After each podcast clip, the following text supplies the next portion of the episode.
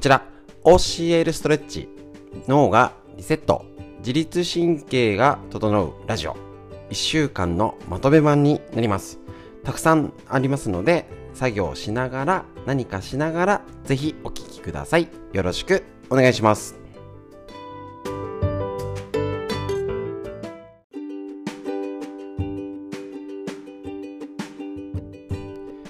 こちら、自律神経が整うラジオ、埼玉県本庄市にあります芦沢治療院よりお届けしております。えっと、私、OCL ストレッチのインストラクターということで、池袋にあります押し方先生の発案した OCL ストレッチっていうのがですね、これあの、ただ伸ばすだけじゃなくて、えっと、自分で歪みとかを整えられる、中から変えられるストレッチで、さらに自律神経までアプローチするやり方をお伝えしております。平日月曜日から金曜日まで、えっと、LINE ライブ、YouTube ライブ、インスタライブで、えっと、朝9時より、あの、ストレッチをライブ配信しております。その中で、えっ、と、理論理屈ってあんまりね、あの、ことこと言ってると、ライブ配信ってつまんなくなっちゃうんですけど、あ、この説明をラジオで撮っちゃえと。いうことで、最初の解説は、あのー、ライブ配信中に説明しているもので、さらに1週間のまとめ放送なので、それを月下水木金とお話しした中身。あと、皆さん気になる内臓脂肪。ね皆さん誰もが大人も子供も運動不足になっています。こちらの内臓脂肪の話を月下水木金ですね。で、えっと、自律神経ね、実際にどう、あのー、関わるのとか歪みのチェックとかも今週お話ししてるやつを月下水木金ということで項目ごとに分けた内容になっております。あの、とっても長くなっております。1時間半、2時間近くありますので、えっ、と、この土日の作業をしながら、お掃除しながらとか、家事しながら、ちょっと耳でえっと、お勉強ですね。こんなコロナの時にぜひ皆さんに必要なものになると思います。また、あの、ストレッチ自身は、えっと、YouTube の方で、ひらがな足沢漢字治療院で検索していただくと、と特に今週子供向けっていうことで、ストレッチやりましたので、えっと、勉強、集中力がとか、あの、スポーツ、運動うまくなりたい、えなどから喘息アレルギーとかね、あの背骨のとかっていうので、体いろいろな不調を整えるストレッチ1週間かけて紹介してますので、こちらの方も YouTube の方、えっ、と、リストになっておりますので、ぜひご覧ください。ということで、えっ、と、ラジオの、ラジオの方、えっ、と、長々となりますので、だらだらお聞きください。よろしくお願いします。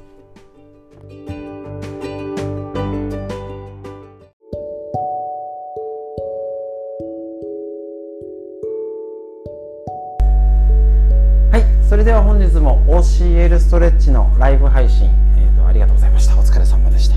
ただいままだねストレッチ、えーと、ライブ配信つなげたまんま LINE ライブと YouTube ライブを、えーと、一緒にやって、えー、と解説動画も撮っておりますのでよろしくお願いします。はいそれではですね本日から、えー、と夏休み特別企画ということで子ども向けにえっ、ー、とストレッチをやってみました、えーと、いつも今日のね耳やって目のところやって要は耳がすっきり目がすっきりねするやり方こちら。耳引っ張り痩せる健康になる。頭が良くなる。牧野出版ムックのこちらの耳引っ張りということ。こちらね耳を引っ張ってやるだけで肩こり便秘冷え性高血圧聞こえにくいめまい各関節症イライラうつ緊張症とかねそういうのがよあのー、までねしっかり改善できるってもこちらの本に書いてあるの中のプラス集中力運動能力学力向上っていうのもあるんですね。でぜひ、えーと、耳引っ張りで、えーと、こちら、あのー、ストレッチ中は紹介してなかったんですけれども前後、えーと前屈後屈もこの前後差が出たり顔の小顔効果バストアップ効果なんていうのもぜひありますのであの合わせてお試しください。要は耳引っ張ると集中力いろんなツボがあるしこの特に神門っていうツボ神に通ずるもんですね。ね。これをやることで健康づくり心の安定自律神経を整えるのにとってもいいんですね。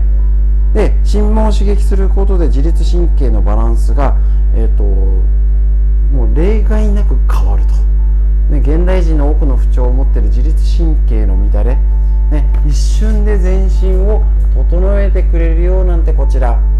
記事が載っております、ね、ですので耳をやるといいよ。でプラス例えば、えーと、目の疲れで今日やりました。おでこのところをやってここ目の疲れが取れる。うんまあそれも取れるよね。すっきり。ここねなあの肩って緊張すると要は疲れると上がるんです。スポーツするのにも肩が上がってうまくできないとえっ、ー、とスポーツってうまくない。下手な人の真似してっていうと肩上げてやったらスポーツも楽器もそれっぽくなります。でえっ、ー、とここは場所的に緊張すると上がるんじゃないです。下がるんですよ。だから眉間にシワが寄る。シワができる。なんてことに疲れるとこういうパソコンやりすぎるとってこういう状態になるので横にしてこれを緩めるよと。で筋膜的にも実はそれ紹介してなかったんですけど頭から背中からってなるのでこの姿勢が悪い全体が前かがみになっちゃうのを緩めることができるのでこれだけでも小顔とか顔がすっきりもするし前屈後屈まで楽になっちゃいます。そういう筋膜のつながりと,、えーと、例えばこちら、えーと、ほんまでっか TV でよく出てるこちらの先生、えーと、梶本治美先生脳疲労の先生ですね。えっ、と結局体が今現代の生活しててどこが疲れるの？脳が疲れてるんですね。筋肉を疲れ感じてないんですよ。ここの記事で確かね4時間ぐらい筋肉運動しても疲れないんです。どこが疲れるの？脳が疲れちゃってこのまんまだと危ないよっていうので疲労感って出てもう休んで休んでっていうので眠気が出るとかあくびが出るっていう風になったりするんですね。だから、えっと、体自体脳がどこが疲れてるのって言ったら脳が疲れてるんです。筋肉はまだまだ動かせるんです。動かそうと思えば、ね、それで、えっと、疲労したっていうこの状態が起こるのが自律神経の中枢でありそれが疲れるのが眼下前頭野っていうここのおでこの部分。ただこれは、えっと、正確に言うと、えっと、ここおでこやったからこれが全部すっきり脳疲労まで取れるよとは書いてあるわけじゃないんですけど私自身はここをすっきり、ね、前頭やってとこをすっきりさせることで子どもの脳を元気にもちろん大人の脳も集中力とか元気にするのにすごいとても大事なところだと思っております。でこれ、えっと、眼下前頭、まあ、前頭前野ってとこですね。こちらは、えっと、これえーと、インターネットの記事からになるんですけど、えーと、思考や創造性を担う脳の最高中枢このおでこのところですね。はい、で、えーと、最もよく発達した脳の部位であり、えー、と老化に伴って早く機能低下が起こる部分。だから老化にも40代過ぎたらここ、ね、パパママもやりましょう。じいちゃんばあちゃんもやりましょう。で、えっと、ワーキングメモリーって言って短期記憶これ記憶させる？これ覚えてあれ覚えてっていうワーキングメモリーだったり反応抑制行動の切り替え計画性推論など認知実行機能っていうのを担っているよと、ね、また情動動機づけ意思決定など社会的行動葛藤や報酬に基づくこと社会性を身につけるとということだね。えっとこれやったからあご褒美もらえて頑張れるとかっていうことだったりね記憶力とかにすごい関わってるのでこの脳をえーと、とおでこをすっきりして目をパッチリさせとくっていうことだけでも脳を元気にする。もうこれだけで十分なんで覚えていきましょう。でまた例えば、えーと、ここでも、えーといろいろ脳内物質。ですね、まあ、ちょっといろいろあって今説明はしきれないんですけど、えーと、例えば、えーと、扁桃体とか海馬とかって言って今コロナのもそうですけど恐怖不安を感じてると前また前頭前頭野に出るって言われてるんですね。ざっくりですよ。超ざっくりですよ、ね、なのでここおでこを狙うっていうことは子どもの成長とか今やたら不安を感じてる時になんとか頑張れるっていう脳内物質をコントロールするにもおでこがいいとか言ったりなんかね、えーと、マニアックなマニアックって言うとあれですけど別なやりね、えーと、分野で言ったらチャクラとかここおでこ。ここをねやったりとかさなでてあげるってのもおでこですよね。いきなり顎撫でないですよね子供に。おでこを撫でてあげる。これね赤ちゃんから小さい子で撫でてあげるとにかく皮膚刺激与えてあげてください本当は皮膚のこともいっぱい言いたいんですけれども、えーとえーと、時間があの3時間ぐらいかかっちゃいますので、えーと、とにかく今おでことか耳ねで耳だったら、えーと、となかなか小学校高学年中学生ぐらいで、えー、と触らせてくれない年代になっても自分でやりなさいと。でもこういう理論理屈これからの時代は子供が自分で調べてネットとスマホを使えるわけなんで、えーと、遊びに使うだけじゃなくて自分でこれを選んで私自身のためにあ耳引っ張りやってむしろママとかじいちゃんばあちゃんに教えてあげるぐらいの時代これからなると思います。だからしっかりそれの情報を得るっていうことでこちらしたり、えーと、今時だと逆に友達とか塾の仲間とかあの一緒に部活やってること共有してこれ集中力上がって勉強うまくなるんだってっていうのをこういうのをシェアして正しくなんかよくわからない動画ばっかり見るんじゃなくて、えーと、真面目な大人のっていうかねちゃんとした、えーと動画を共有するようにっていうのも一つやり方としてありますしコミュニケーションの方法としてこの動画をおじいちゃんおばあちゃんと共有して一緒にやってみてって言ってなかなか会えなかったり久々にやってやってるどんな感じ？あ鎖骨手を置き忘れてるよとかなんかやり方ちょっと違くないこうやった方が気持ちいいよとかっていう共有することでこのコロナ禍健康な不安を時代を生きる時もちろんコロナ以外もね、不安なこといっぱいありますのでぜひぜひ知恵として生きていく術として家族もね付き合う単位が狭くなりましたので家族で共有してぜひやってみてください。ということで、えー、と本日の、えー、と月曜日で耳と頭すっきりして子供、ね、成長にも関わる、ね、能力、ね、勉強が頑張れるスポーツが頑張れる体づくり夏休み企画として今週やっていきますのでよろしくお願いします。今日の解説以上になりますありがとうございました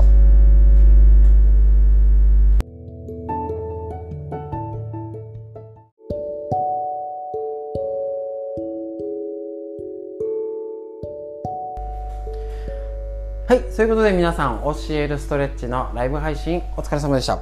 ただいまですね、LINE ライブ、YouTube ライブということで、今つなげっぱなしでまだやって終わったところでございます。今日、えっ、ー、と、やった、えっ、ー、と、ストレッチの解説についてお話ししますのでよろしくお願いします。今日はですね、えーと、喘息アレルギー対策今週は子ども向けということでやってるんですけどもちろんこれ大人も子どもも大人の方の喘息アレルギーも今増えてますし子どもの時やったよって方が結構大人になってからその影響みたいなのが出てくるなんて方もいるかもしれません。また今、えーとコロナのでえーと、病院になかなかかかれないって状況がこれからますますどんどん出てくるかなと。今この状態だと秋から冬にかけてもとっても気をつけなきゃかなと思いますので家庭ケアの方法として今日の背景要はツボの流れ呼吸器に関わるとこの刺激方法をぜひぜひ覚えてやってみてください。で特に今日ストレッチのやつは自分でやるバージョンと家族がやってあげるバージョンお話ししました。先ほどもちょっと,、えーと、コメントでもやった、ね、やり取りしたんですけれども今日のやり方で背骨をねさすさすして背骨をゆらゆらしてトントントンってのをあ、ね、ずっと下からさすさすしてあげてゆらゆらしてトントントンとしてあげるだけでも違いますのでぜひ試してください背骨の場合トントントンは手をね置いて上から軽く軽くしてあげるだけでも振動が伝わりますですのでこの辺のやつぜひぜひね、あの治療の奥義としてもね、あのこちら MB の松井先生とかね教えるの押し方先生もやってるやり方ですのでねぜひぜひ、まあ、あの治療家のためっていうより家族でやるっていうのでぜひお使いください。で、えっ、とですね、えっ、と、今日アレルギー系、喘息系っていうことでやったんですけれども、あの呼吸器っていうのがこの肩の周り、ざっくり言うざっくりですよ。東洋医学あんまりちょっとね難しく言っちゃうと、えっと、ちょっとね私も専門家ではないですけどですし難しくなっちゃうんですね。袋小路に入ってよく分からなくなってしまいますのでとっても使い勝手がいいとこだけをお伝えします。そしてまず最初、えーと、気をつけなきゃいけないのは病気の診断とか治療はまずお医者さんです。ですね。あのちゃんと薬とかねあの適切な処置をしてください。ただなかなかね薬を飲,、ま、飲む手前のでなんとか楽にしたいとか台風対策とかね、自分家で家庭のケアする方法として今日のちょっと覚えておくと家でやれること家族がやれること。もうね小学校高学年にもなったらあの自分の体の病気のことは自分で対処するっていう考え方大事だと思いますのでぜひぜひちょっと今日のも覚えてみてください。で、えーと、このまずですね肺と東洋医学は大腸がつながってるよって考えます。へえって思いますよね。でそのあのこの辺って西洋医学と違ったり東洋医学独特の考え方になります。また肺だったら例えば呼吸器系全般を表すのでいわゆる西洋医学のここの胸にある肺じゃなくて肩周りとか鼻も、まあ、いわゆる呼吸器っていうことに入ってきます。そこでやっぱり鎖骨ちょうど鎖骨と肘親指にかけてこれね肺のツボがあります。よくあの電車の、えーと、OCL ストレッチ電車の路線図で例えて紹介してるんですけども、ね、あの体全体が例えば山手線埼京線高崎線東海道線湘南新宿ラインで全部つながってるのを普通ストレッチは池袋赤羽間とかを狙うのを教えるストレッチは全部ひとまとめにしてそれをつながる位置をあっちゃこっちゃ作ってまとめてどんどん呼吸で変えてるよっていうやり方を紹介してるんですけどツボって言ったらある意味一つ。例えばそれが、えーと山手線。だとします。で呼吸に関わる山手線っていう電車のラインが肩のあ鎖骨からね鎖骨があって肘があって親指やります。でイメージ的に言ったら本当は違うんですけど私の解釈で言ったら山手線って感じです。どういうこと？ここのツボもそうなんです。さっき肺と大腸がつながってるよ。こちら東洋医学のこれちょっと難しいやつなので買ってねってやつじゃないんですけど5行式体表っていうのがありますね。こういうやつがあります。ダーン。こうやって、えーと、グループ分けになるんですね東洋医学って。カテゴだだから、えーまあ、分かりやすく言うと血液型で A 型 B 型 O 型 AB 型分けてみてそんな全部分けられっこないし、ね、実際にどうなのってところはあるんだけど傾向はあるよね。あんな感じでいいと思うんです。ねあの星座占いなってねどこまで当たるのか分かんないんですけどやっぱ傾向ってあると思うんですよね。で当てはまりそうだったらやってみるでもいいし別に害がないんだったら試してみようはいいと思いますね。それの、えーと、すごい中国4000年だかねすごい統計を取ってこんなツボへ押したら効くんじゃないっていうのの要は統計学みたいなかなって私はイメージしてるんですけどもこれで言ったらつながりが例えば肝臓と胆の臓器で言ったらつながってるよ。心臓と小腸。脾と胃。これ脾臓は膵臓とも言われてますね。で腎臓と膀胱がつながってるよ。で肺と大腸なんです。ね。それあのなんかえ便とつながってるの？例えば喘息アレルギーの子は合わせて腸が弱いんです。もう絶対腸内環境が悪かったり冷えってのにも関係してるんですね。それをここのツボから肺と大腸ここに大腸のツボもあるんですよ。その一色たなんとなくみんなやっちゃえみたいな感じでここで山手線っていう路線図がぐるぐる回っていてはいここ品川。なんかここ新宿。ねこっち上野みたいな感じのそれがツボがあるよ。でそれいろいろあるんですけどなんかみんな流しとけばいいよ。みたいな感じで刺す刺す刺す。ともみもみもみしてトントントン。それがなんかどっか詰まりがあれ？なんか新大久保で詰まってるぞみたいな。田畑どうしたみたいなところをなんかどっかが当たればいいじゃんみたいな、ね、細かく分析するのは専門家の,、ね、あのやることなので。家でやる場合はなんかどっかね。当たって五反だみたいな。どっかが当たればあの流れますのでそれで十分 OK ですね。これね五行式代表ってすごい使います。だからツボも肺と大腸のツボがここにあるんで、えー、とさっき言いました。本当は流れがあったり細かいことはあるんですけどそれはプロがやること。ね、家でやるんだったらなんかリンパの流れいろいろ流れあるんじゃないですか。うん。流れがあるから行って帰ってきて両方やればどっか OK もう十分。内回り外回り両方やれば OK そんな感じでね適当にやりましょう。で家庭ケア看護ですからね。そうすると当たりやすいです。適当な方が。で例えばこれ5行式代表って使えるさっきちょっとねコメントでもありました。例えばこれ何が使えるってあの、肝臓いつ疲れやすいの？肝臓は春です、ね、春先に肝臓疲れやすかったりなんかあの肝臓に関わる症状が出やすい。心臓は夏。胃腸系は土曜。これなこれがあるんで土曜は胃腸系に注意してねってお話ししてるんですね。で、えーと、例えば肺は秋なんですね。だけど今エアコン使ってるので結構弱くなりやすいっていうのもあるし一番気をつけなきゃいけないのは秋口ですね。で腎臓膀胱系は冬。に調子悪くなって足がむくみやすいとかね。あの耳鳴りめまいも強くなると。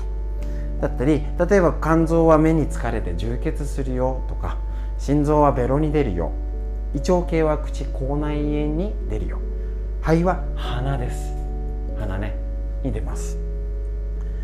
で腎臓だからこれ腎臓が耳に出るよってこのつながりあるんですよ。見える。耳。ね。ですね。があるので腎臓は耳なんですよ。耳鳴りめまい。ああ耳ですね。これを言うねとか、えっと、さっき言った、えっと、ひまわりさんとお話しましたけどね怒るとね肝臓が傷つきます、ね、喜ぶと心臓、ね、これこれ喜びすぎる。すぎても足りなくてもダメ。思い、ね、憂いちゃう。胃腸系とかね悲しんだりとかで呼吸器系。だから呼吸器系弱い人はちょっと悲しむすぎるとかそういうこととかね。あとはざっと言うと秋口とか息呼吸器系に出るし皮膚皮膚呼吸っていうようにねそこに影響が出たり色白になるとか乾燥に弱いとかっていうのが全てここにグループ分けできてるのが東洋医学。これを言ってるので私自身あね、あ腎臓系だったら耳に来てあここなんじゃないあ冬でこれから気をつけてねって言うとなんで当たるんですかみたいなの言うと当たっちゃうんですね。あのこちらの表のおかげでございます。そういうことで肺と大腸をつながりを良くすると体が元気にできるっていう知識東洋医学の利用すると家庭で簡単にできる一例を今日紹介しました、ね、で、えーと、背骨のやつはご質問があったんですけれども、えーと夜はソフトに。昼間はちょっと刺激。朝だったら起きてって感じでやって。寝る時はそーっとやる。そういうちょっとね強さの強弱ぐらいでやってあげるといいです、ね、寝る時に優しくやってやったらねねそのうち本当に寝ます。ね、そのスキンシップがとても大事になりますし皮膚呼吸皮膚からこれあの私自身まだ勉強中なんですけどこの東洋医学内分泌系ホルモンだったり脳の伝達物質脳内物質の関わりがあるかと思ってます。だから皮膚から肺で脳の刺激ねあのオキシトシンとかリラックスホルモン出ると思いますのでぜひぜひやってみてください。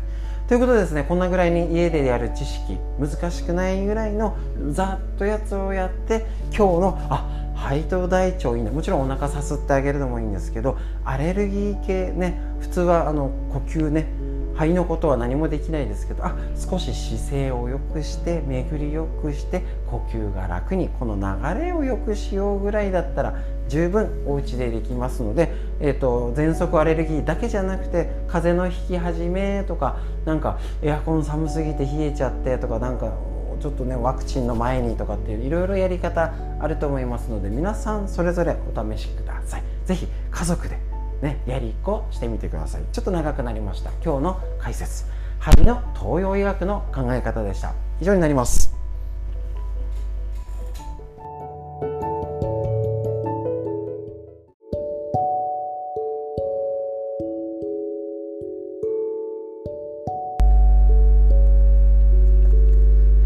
はいということでですね、こちら、えっ、ー、と、今、ラジオの収録を始めまして、教えるストレッチのライブ配信、ありがとうございました。ただいまちょうど終わりましてそのまんまえっと LINE ライブと YouTube ライブをつなげっぱなしでラジオの録音をしております今日の解説をこちらでやりますのでぜひよろしくお願いしますということで、えーと、本日のですね、えーと、子供向けのストレッチの背骨バージョンということでいかがでしたでしょうか？結構ね、あのー、子供はなんか柔らかくて肩とかって結構ストレッチって聞きづらいんですけどとにかく今の子で、えーと彼の怪我しやすい病気お腹の調子が悪い風邪ひきやすいアレルギー系の症状とか何かちょっと気になるなってトラブルが抱えてる子がいたらもうどこがって言ったら背骨です。もうとにかく背骨が硬い。あの、えーと、うちで来たことがあるおもらしの子とか、ね、夜が眠れない結構あの小小学校とかで整体に来るって言ったらちょちょっと肩こりじゃあんま来ないんでやっぱアレルギー系の症状があったりちょっと昼間あのーぼーっとして眠くなっちゃって夜が眠れなくてね。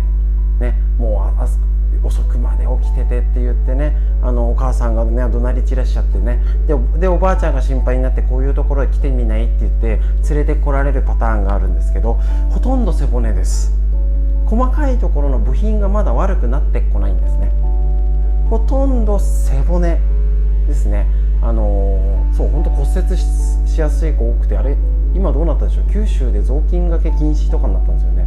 あまりにも体が弱すぎて前歯折っちゃったり骨折しちゃうってことでとにかく背骨の硬さ普通なら硬くない子供が弱ってるということになってますので、えーと、背骨しっかりぜひぜひやりたいですねここね。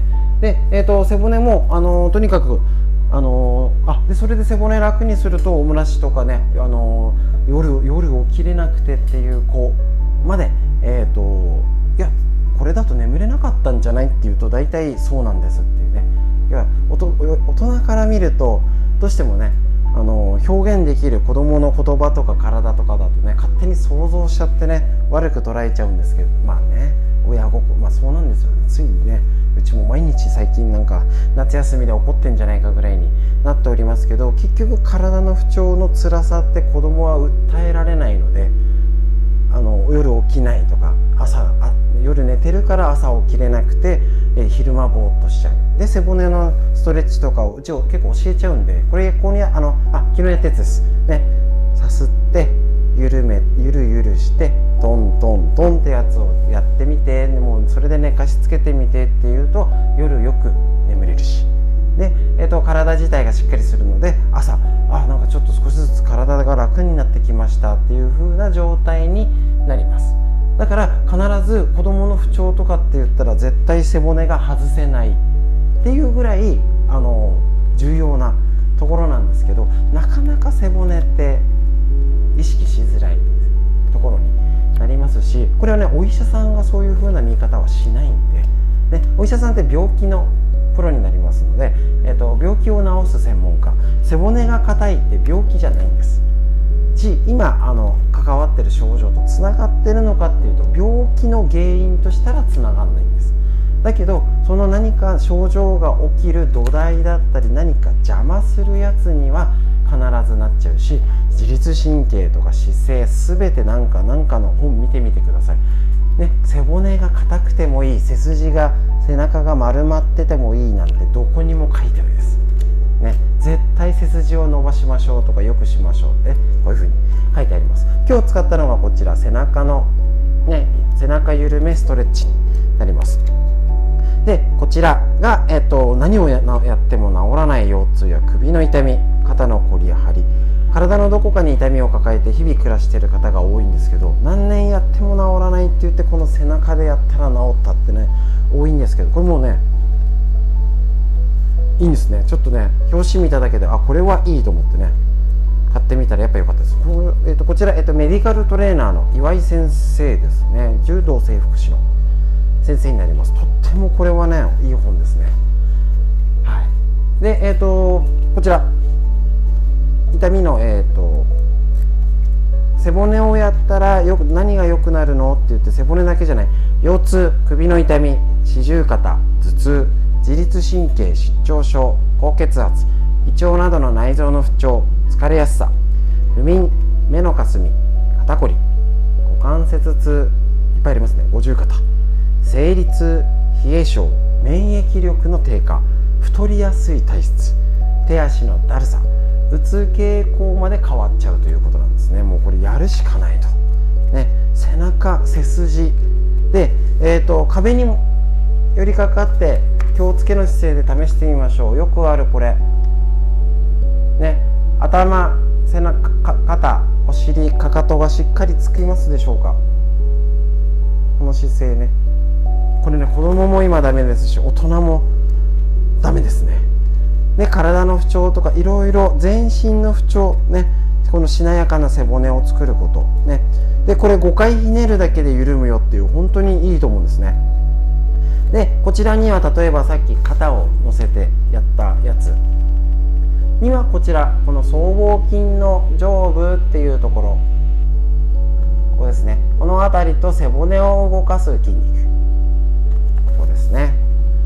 だったり腰のところに手を当ててねじるやつっていうのはこの広背筋だったり回旋筋背骨のこういう筋肉。すいません。ラジオの方は見づらいんです。けどとにかく背骨と背中の筋肉が動かします。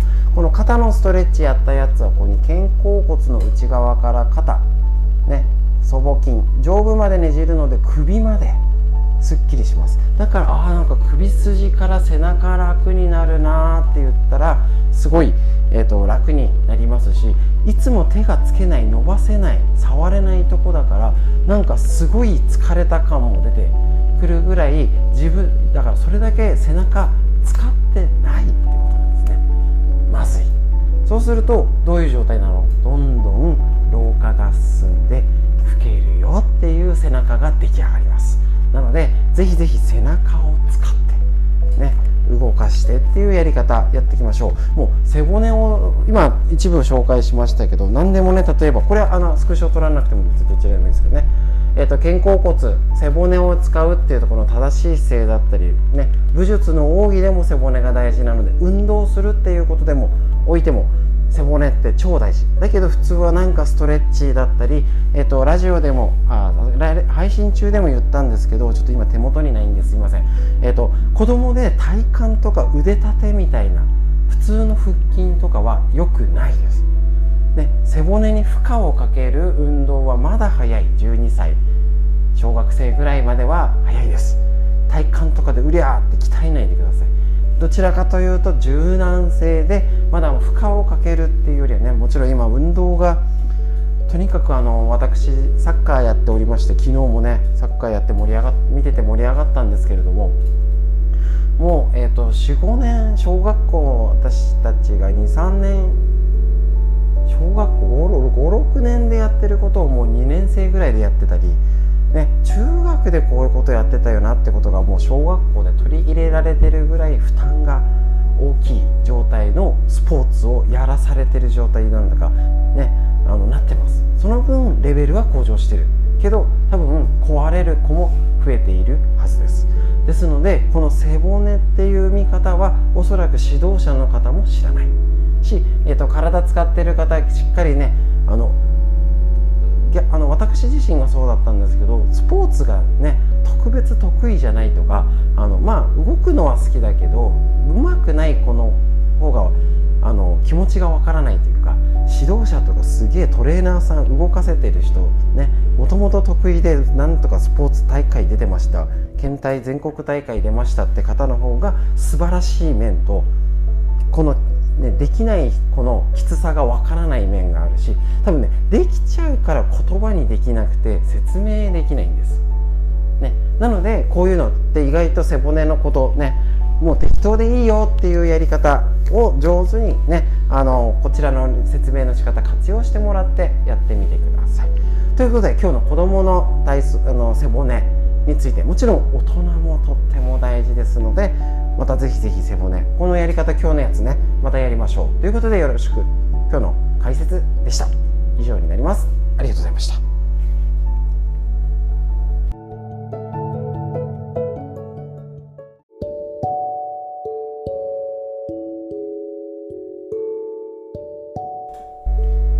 はいそれでは皆さん教えるストレッチの今日の、えーと、木曜日ですね。お疲れ様でした。ライブ配信ですね。ただいまちょうど終わったばかりで、えーと、LINE ライブと,、えーと YouTube ライブをつなげたままでのこちらラジオの解説をしておりますのでよろしくお願いします。はいということでですね今日は、えー、と皮膚とちょっとね狙いを変えてみました。いつもなら刺す刺すだけってなってたんですけれども皮膚あ足ですけどねすいません見えないので足になりますけど足の皮膚をさっさす感じましょう。皮膚の温度とか硬さとかどうかな。これ本当に上っ面の皮だったり何か皆さんあの深く本当にこの皮？ここの表面上っ面もうサランラップがあったらサランラップだけぐらいの感じのをさすさす感じる。皮膚のところを感じるっていうの。これねなかなかわからないんですよね。だから例えば最初だったら、えっと、さっきは言わなかったんですけど皮持っちゃえばいいですね。ここ。この感覚ここどこみたいな。ちょっとやってみますか。ここに。皮を持つ。この辺持ちづらいんですけどね。あここ持ちやすいかなとかあると思うんですこうやって。この皮がどこまで伸びるの？どっちなら動きやすいのってあるんですよ。ね。皮膚合線っていうんですけど皮膚の動きたい方向ってあるんですね。こっちの方が動きやすい。だからシワがあるところはこうに曲げやすくなってるんですね。曲げやすく。これも皮膚も同じようになるし傷があると私ここにこれ見えますか？サッカーでね怪我してここがすごいねあのヘディングって言って頭でボールジャンプして空中で競るやつがあるんですね。もともと背低いんでねジャンプして頭から競ったら逆さで肘から落ちたっていうね。あのもう一日その日が眠れないぐらいおかしくてもうね治るまですごい時間かかったんですけれどもこういうところの皮膚っていうと要はよじれねじれ癒着になってやっぱり伸縮が悪くなるんです。ですね。こういうところがここまでは大きな傷だからあれですけどこれが中で起きちゃうと曲げづらいとかもあったりするし皮膚はとっても大事なセンサーがあります。ね、もうこれ言ったらこれだけで23時間になっちゃうんで簡単に言いますけれども皮膚っていうので温度感覚だったり圧力とかも感じてたりですね天気のこの影響だったり光を感じたりでなかなか知られてないもので言ったら音を感じてる。ですね。あのー、アフリカとかでどんどこどんどこどんどこどんどこなんかあれでなんか踊ってねトランス状態になるみたいなやつ。あれをちゃんと太鼓があってどんどこどんどこって聞いた時と音だけどんどこどんどこがなくて耳でイヤホンで聞いた時って体の変化が変わるって実験があるんですね。だったり今時計遺伝子っていうのも皮膚から発見されたり。あとね色も見分けてるなんてことありますね。これえ、ー、と以前も紹介したことあるんですけど皮膚は心を持っていた。とにかく皮膚っていうのは大事。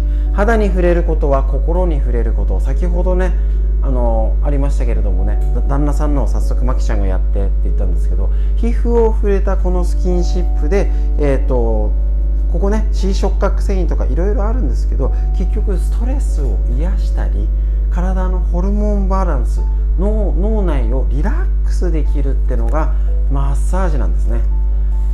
皮膚から。でこれもちろん自分でやるのもいいです、ね、お猿さんが毛づくろいやるじゃないですか、ね、あれで要は幸せを感じてるんです。だからそのお猿さんの実験でもモルヒネ打っちゃうと,、えーと毛づくろいしなくるらしいんですね。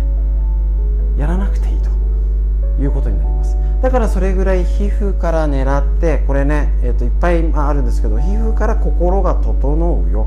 撫でるさするとかっていうのでやることでホルモンがいろいろ出てきてこっちの脳内物質オキシトシンですね。ね夫婦の絆を強くする。子育て中の奥さんのねイライラとかね。子供のイライラ親子の愛情が深まり子供の情緒が安定するってことなんですね。そういう狙いで皮膚やりました。で次皮膚を感じて次筋肉を感じる。ね。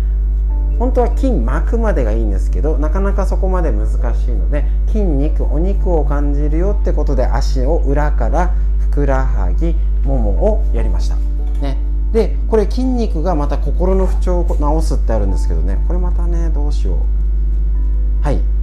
ね、筋肉の動き。心の動きと表情とかと出てきます、ね、筋肉の動きが表情を作る。だから筋張ってる方ってあのー、性格硬かったりもします、ね、筋肉の状態と表すんですけれども、まあ、とにかく筋肉緩めて動きよくする。今どこが硬いのかな。柔らかいのかな冷たいのかなってのを自分で感じると。でこれは特に自分で自分を感じるってことが脳へのアプローチになってるんですね。どこかなもみもみ。これを感じてるのは脳ですね。そういうこと。で続いて骨。触んないですよね。骨がある。うんみんな知ってるよ、うん、骨ね大事だよね。どこにあるの？何個あるの？背骨が24個なんです。知らないですよね。頭に24個5個骨があるなんてみんな知らないし。ここねこっちは2本だけどここ1本だよ。そんな知らないんです。で細かいこと知らなくてもいいんですけど今日は足やりましたけど今ちょっと表現上手でやりますけど骨を触るってことでより奥に自分の意識が向きます。だから例えばよくマインドフルネスとか瞑想とかで、えーと、ただ目つぶって無になるっていうとやっぱ難しいし技術がいるし多分まあもちろんそこであの修行を積んでそういう方向でいくとすごい効果が出てるので素晴らしいんですけどもっと簡単にすりゃいいじゃんみたいな。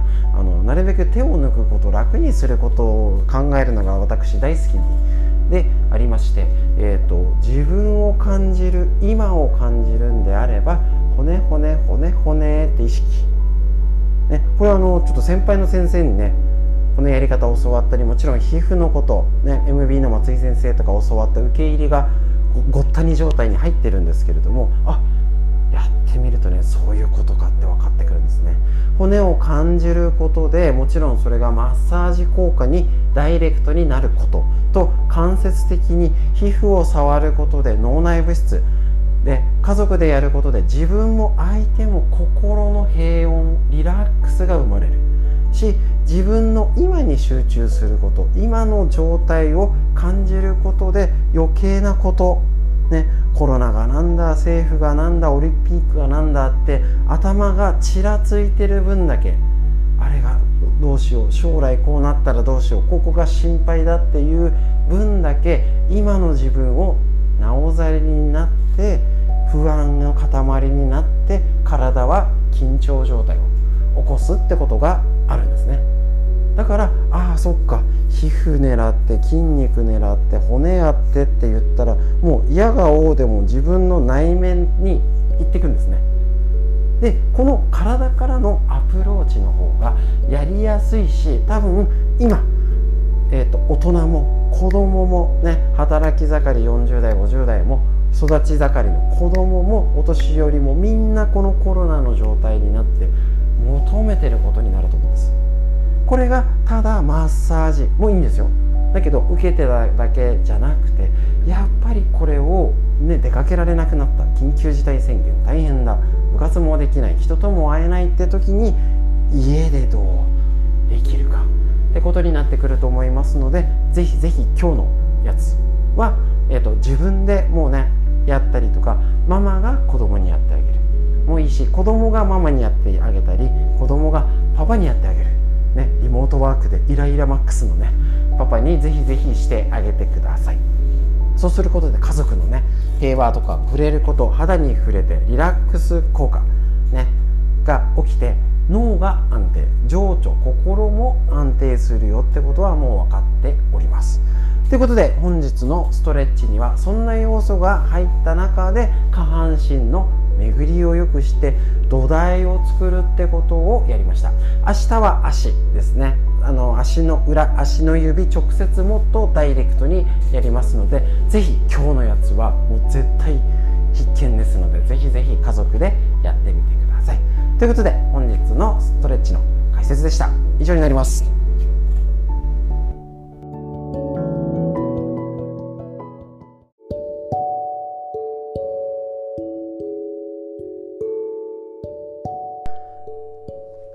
はい、それでは皆さん今日もお疲れ様でした。えっ、と、教えるストレッチのライブ配信が今ちょうど終わったところです。で、えっ、と、こちらですね、えっ、と、LINE ライブと YouTube ライブはつなぎっぱなしにですね、えななりますのでね、えっ、と、ぜひぜひこちらかくあの、今日の解説をしたいと思いますので、よろしくお願いします。はい、それではですね、えっ、と、今日の、えっ、と、足裏、足指の解説もとにかく土台作りに大事。だしおそらく私の感覚ですけれどもスポーツがあんまりうまくないとかあと怪我しやすい子、ね、子供だったら柔軟性が結構普通はガチガチな子もいるんですけど今時ね。ガチガチな子は特に。でガチガチじゃないんだけど結構ね見ててもこ怪我しちゃう子やっぱ多いんですね。そういう子はそもそも足裏の土台ができていません。で、えーと、足裏の土台ができてないからスポーツもうまくなかったり怪我しやすいだったり、えーと、アレルギー系とか内臓系の問題がある子もいると思うんですね。でそういう子だったりいろいろあの精神的なもの多分いろいろ子どもの病気のあの本当に気質的にもうダメだよって部分はあったらそれお医者さんの問題なのでよろしくねしかないんですけどやっぱり体全体を見て土台を良くするっていうことの目線をで何かできるかな。でやってみてどこまで良くなるか分かんないんだけど少しでも変われるところを探して家でやってみようっていうのは家族しかできません。本当に。ね病院お医者さんの領域じゃないんですね。だからこそこういうやり方を教えるストレッチっていうことでやってるんですけれどもこのやり方で知ってもらいたいのは必ず今週はちょっと歪みのチェック、ね、いつものパターンとは違うんですけれどもしっかり、ね、簡単でいいからやる前にチェックしてやった後変わったのかな。で気づけない子供の方がそもそも気づけないからしょうがないっていう部分と巡りが悪かったり土台が崩れてるから良さも気づきにくい。もあります。し結局子供の場合は良くなったらもうトントントンって良くなったりもしますのでそれをね気づかないのはもったいない。なので是非家で見るためにはね、首だけでもいいし足だけでもいいし動きで必ず確認しましょう。で終わった後変わったかなってのをチェックして。でもちろん今今時だと写真撮っとくといいです。特に横向きの写真。ねあの本当に体がこうなって前に出ちゃうんですね。子供今時の子供。で本当にあの前高校生来てあのもう男の子なのに頭痛がしてもう気持ち悪くなっちゃうっていうんであのもう写真撮ったらもうこんななんですよね。本当に。だからそれを歪みから取ってあげるっていうのはとっても大事かと思います。で今日のポイントが足の裏ですね。私自身も公民館講座とかでやったんですけどね。こちら、えーと、足指を広げて伸ばす指伸ばし姿勢学未来クリニック院長の今井先生のですね。あいうべ体操で有名な先生ですね。はい。こちらのねあの足裏のやつでえっ、ー、とねこういうふうに足裏を全体を支えてこうになると結局全体の歪みに出るよなんていうふうになってます。ですね。で結構指が浮いちゃってる子えっ、ー、とここにもパターンが載ってると思うんですけど、えー、とまず気をつけピーって立って浮いちゃう。立ってるのに指先が浮いちゃうんです。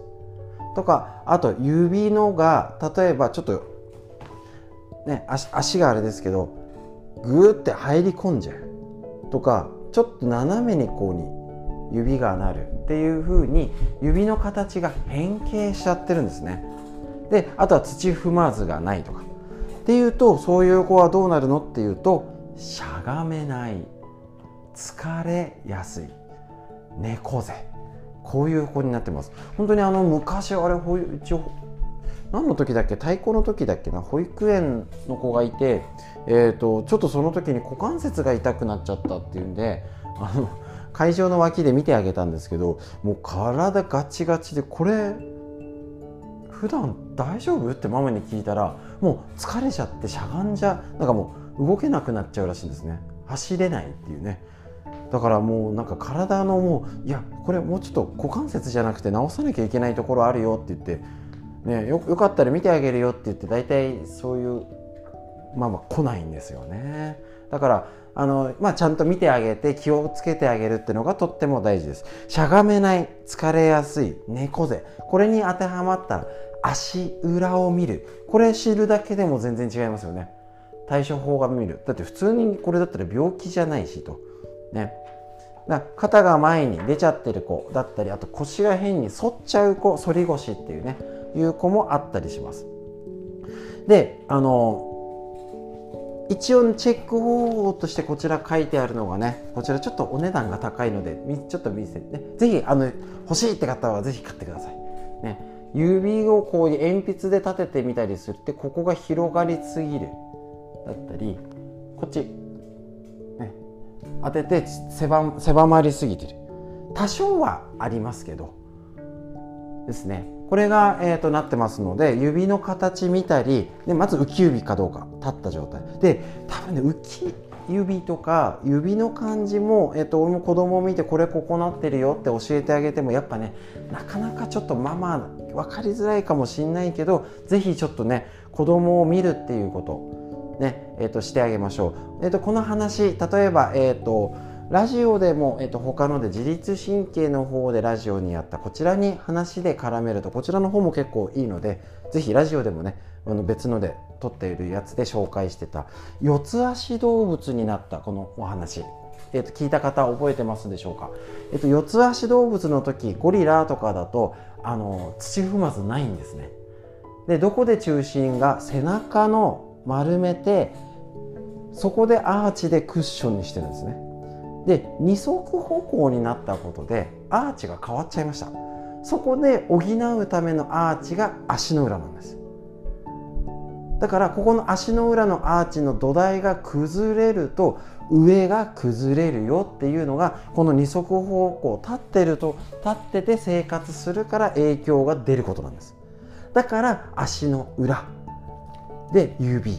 で特にこの指をここをやることによって中のここの刺激、ね、隠れてるとこです。親指指として見えてるところって一部です。この中にも棒があります。ここ。棒がある。ここが特に大事。でよく言われてるのがウォーキングして動かしましょうとかって言ってるのが、えーと、例えば外在筋内在筋って言葉、ね、あんまり聞いたことないかもしれません。足のねすねの方からつながってるよってよく言うんですけど足裏についてる筋肉が一つ外在筋って言います。内在筋っていうのがここの指の間に細かくある筋肉なんですね。これがいわゆる昔で言ったら旅ね。これでぐっと締める。ね。あのー、歩き方してたら使えてた筋肉なんです。でそれがあの舗装されてないアスファルトとか土あぜ道畑とかだとギュッて締め付けないとバランス悪いんですね。あの昔で言う千代の富士があの漁師小さい頃バランス立ってしょあの足裏鍛えたみたいな話を思い出しましたけど古すぎてわからないですよね足の裏をギュッて支えるっていうことがここの指の間の細かい筋肉を使うっていうことそうなんです。草履がいいっていうのはそういうことなんですね。はい。だからここをギュッとギュッと締めるっていうための刺激するのに指から攻めてます。だからちょっとこここうする時にここ押さえて動かしてねっていうのはそこまで刺激したいからってのもありますしちょっと補足説明で指を動かすって時にどこから動かすのここから動かすイメージここだけを動かすんだけど視点はここってことを考えると少し動かし方が変わってきますしこれを広がることによってこっちにも来るし雑巾絞りでここ自体を変えるしで足裏をここを押さえて指を動かすってことで徹底的にここを気を狙って緩めてっていうことをやっております。それが今日のやつ。でそれも、えーと、大体こういう本にもあの、ね、あのタオルギャザー挟んだりとか指を体操しましょうっていうやり方が出てきますですね。なので、えーと、これしっかりやることによってもちろん運動も、えーと、うまくできますし、えーと姿勢から良くすることですね。それが全部が変えられるっていうのをぜひぜひ足裏から攻める。もうね絶対です。何か気になることを体操とか姿勢とかであったらもう絶対足の裏はやらなきゃいけないっていうぐらいその四つ足動物から二足歩行になった上でさらに運動不足とか木登りとかそういうしないいろんな環境で子どもの体の異変が起きてるから結果例えばそれが病気っていう形だったり精神的なもの発達障害にもつながるだろうし授業中集中できないとかいろんな問題子どもの状態環境もいろんな理由がある中でそういうことが出てるんじゃないかなと思っておりますので家でできることっていうのは体からねお医者さんじゃやらないことからをぜひ家族でみんなでパパとママも共有してあじゃあ今日はパパが足裏マッサージしてあげようなんてことでやれるといいかなと思います。ですのでぜひぜひこの足裏ねしっかりやって全体の流れ姿勢を良くするって方で子供を気をつけて家庭ケアやってみてください。ということで本日の解説以上になります。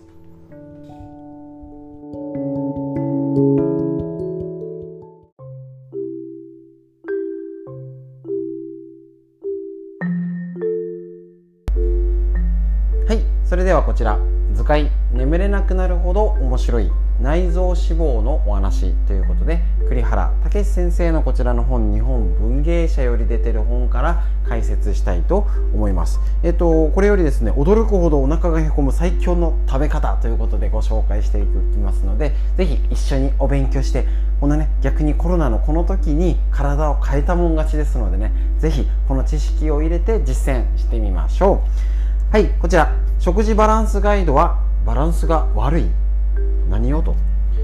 えっと、内臓脂肪を効率よく落とそうとするならば糖質の摂取を控えめにする。これが基本になります。人間の体に必要な三大栄養素は炭水化物タンパク質脂質です。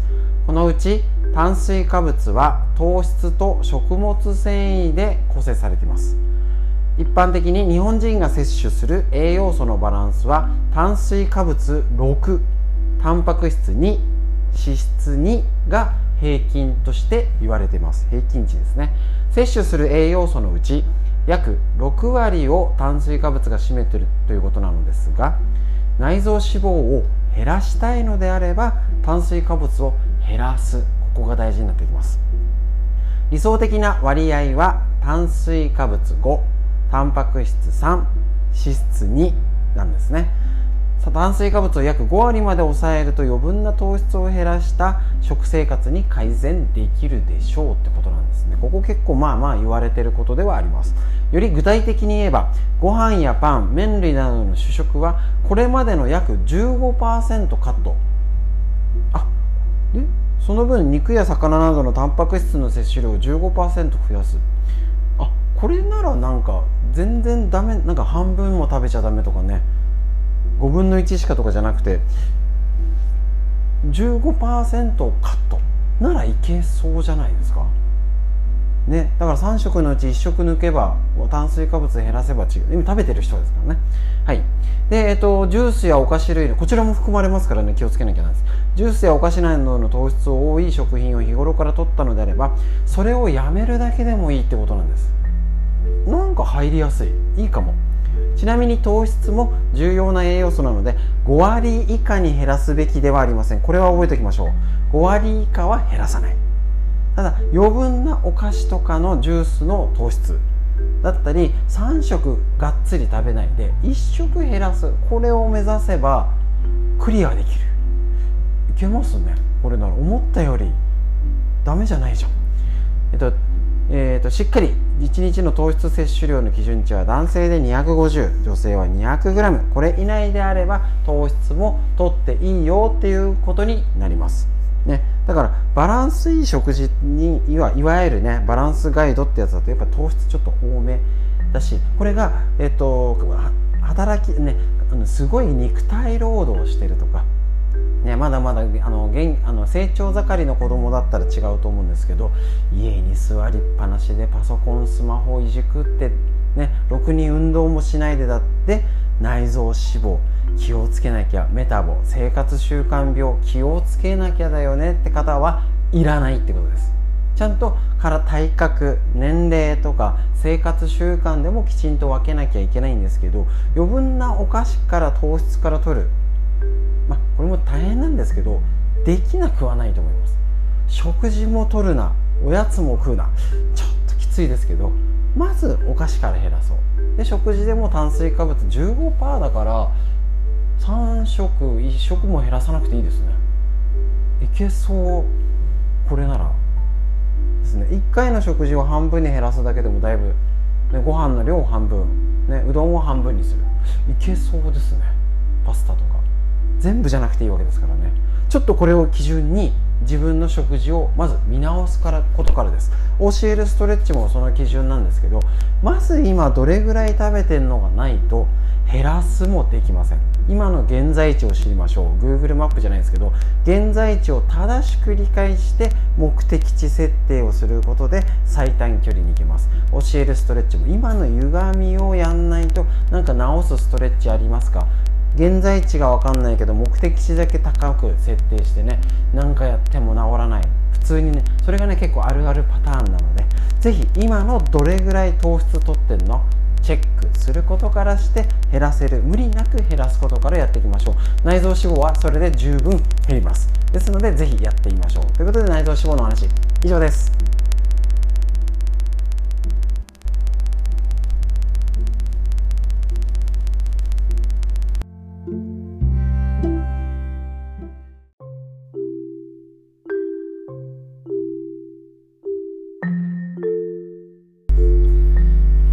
それではこの図解眠れなくなるほど面白いシリーズとってもいいですよね。内臓脂肪の話。栗原武先生のこちら日本文芸社。こちらの本より紹介して一つ一つ内臓脂肪について。確認していきたいと思います。とってもねおなお腹お肉がねあのちょっと気になるわだけじゃなくて病気特にまたね人と触れる機会が減ってきてますのでちょっと容姿が気にしなくてもいい方もね増えてきてるんですけどね。そこの養子の問題だけじゃない。体の病気こちらね何度もあの確認しております、えっと、結局内臓脂肪が万病を引き起こす。糖尿病高血圧がん動脈硬化脳卒中心臓病認知症コレステロールなど骨粗しょう症などを引き起こす原因になるので何とかするための知識一緒にお勉強していきましょう。今日は糖質を控えて痩せるメカニズムっていうページこちらをご紹介。これね見開きでとっても分かりやすいのでお家にね1冊職場に1冊。こちら糖質はご飯やパンうどんそばといった主食系の食べ物やじゃがいもやさつまいもなどの芋類砂糖を使ったスイーツや甘みの強い果物などに多く含まれます。人はそれらの食品を食べて糖質を摂取すると小腸でブドウ糖に分解し吸収します。腸になってやっと吸収されるんですね。そうすると血液中の糖の量が上昇するためその血糖値を下げようとすると出てくるのが膵臓からのインスリンってホルモンです。結構知らない方いますよね。インスリンは血液中のブドウ糖を脂肪に変えて体に蓄える働きがありこれが体に脂肪が蓄される蓄積される原因となると。このメカニズムで何分でいいですよ。難しくなくてもいいですから確認しましょう。ブドウ糖はエネルギーを必要としている体内の器官に運ばれ消費されるものなのですが運動せずにほとんどエネルギーを消費しない生活をしていると血液中に余ります。つまり糖質の取りすぎあるいは運動不足でブドウ糖が血液中に余っているとインスリンの働きでどんどん脂肪が蓄積されるということになるんですね。逆を言えば糖質を過剰に取らなければ脂肪が蓄積されることはないってことなんですね。もしくは運動をしっかりすれば余らないということなんです。とはいえ糖質を極端に減らすのは NG 糖質を減らすと脂肪は減っていくのですがそれが急激に進むと体が危機を感じてお脂肪を溜め込もうとするらしいんです。これがリバウンドのもとですよね。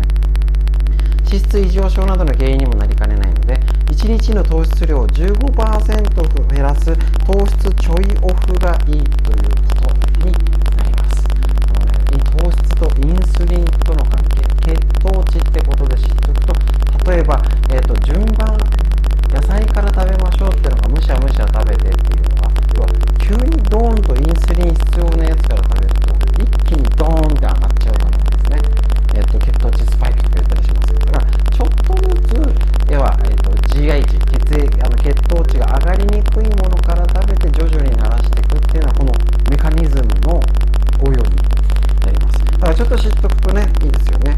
えっ、とのように気にするべきよりはカロリーより糖質この糖質を抑える。で前回もやりましたけど15%減らすだといきなり全部食べるのやめだじゃなくて、えーと、半分にもすることもなく15%ならちょっと減らす、ね、ちょっとずつみんな減らすのもいいし1食減らすのもいいですけど結局ね要はね食べ過ぎちゃってるんですよね。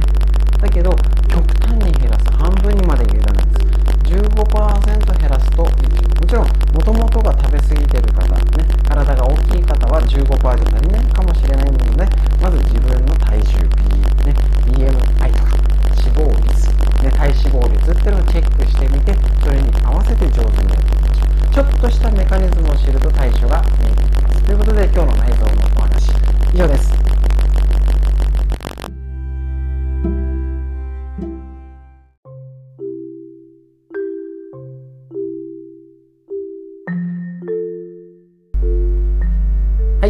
では内臓脂肪のお話ということでこちらも今日の参考本図解眠れなくなるほど面白い内臓脂肪のお話ということで日本文芸社よりこちらの本でご紹介して内臓脂肪についてねこちら何度も言っておりますけどね聞きたくないなって話もあるかと思いますけれども糖尿病高血圧がん動脈硬化脳卒中心臓病認知症コレステロール骨粗しょう症やえっと、女性ホルモンまで、えっとね、内臓脂肪に関わるこれ、ね、病気になります。だからちょっとお肉がね気になるわとか薄着になってあの体型がだけじゃなくてその先に病気が待ってる。って考えたらね大したかってるんですよ。みんなねあの食べ過ぎて 運動してないのが悪いっていうのは分かってるんですけどそこから一歩ね進めない後押しになればと思います。特にこのコロナの状態でおうち時間が増えてまたまたね、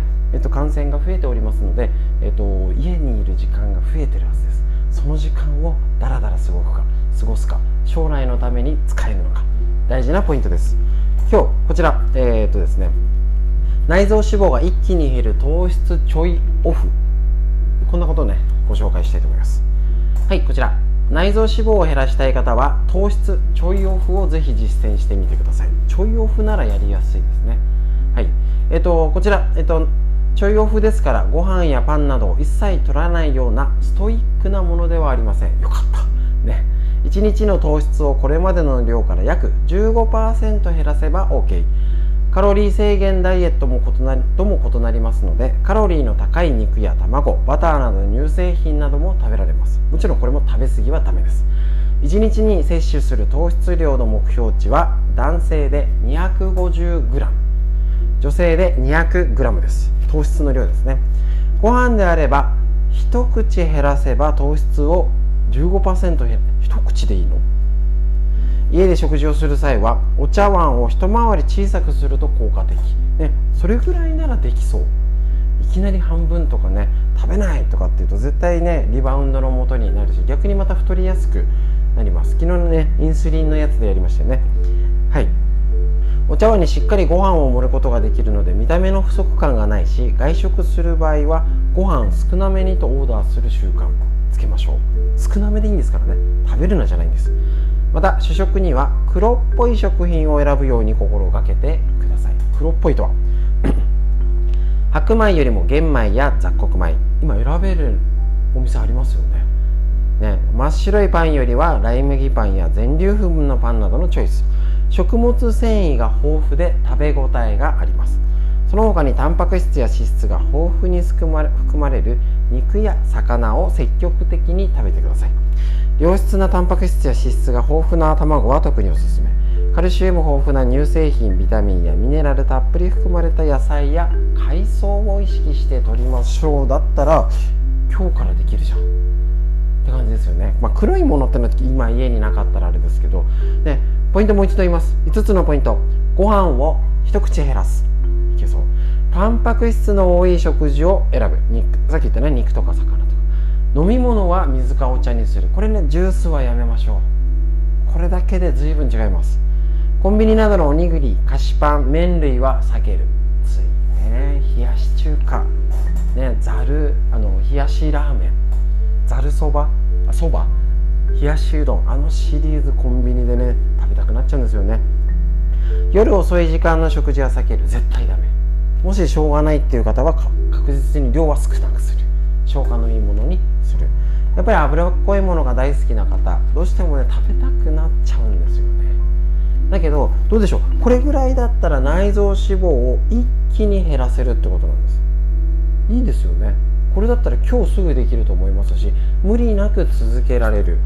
ね。あの余計ねあのママとかだったらねあの家族の食事までしといて自分だけこれ食べないのはなんていうんじゃなくてこういう食事にみんなでするのにはちょうどいい。ですし気をつけようご飯をね茶碗を小さくして盛り小さくしようぐらいだったらできます。15%減らすなら今日からできる。ぜひやってみましょう。ということで内臓脂肪のお話でした。以上です。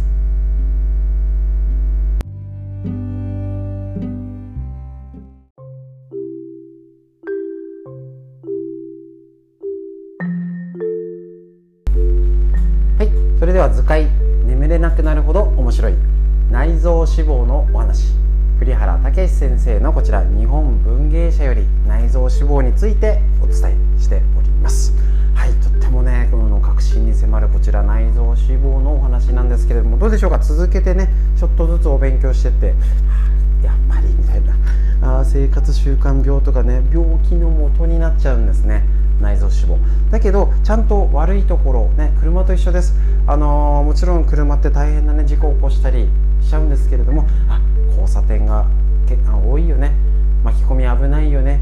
信号あのスピード出さないで車間を開ければ大丈夫だよね。っていうことをぜひぜひねあの知っておくと,、えっと事故に起きない可能性がぐっと減りますのでぜひ知識の整理やっていきましょう。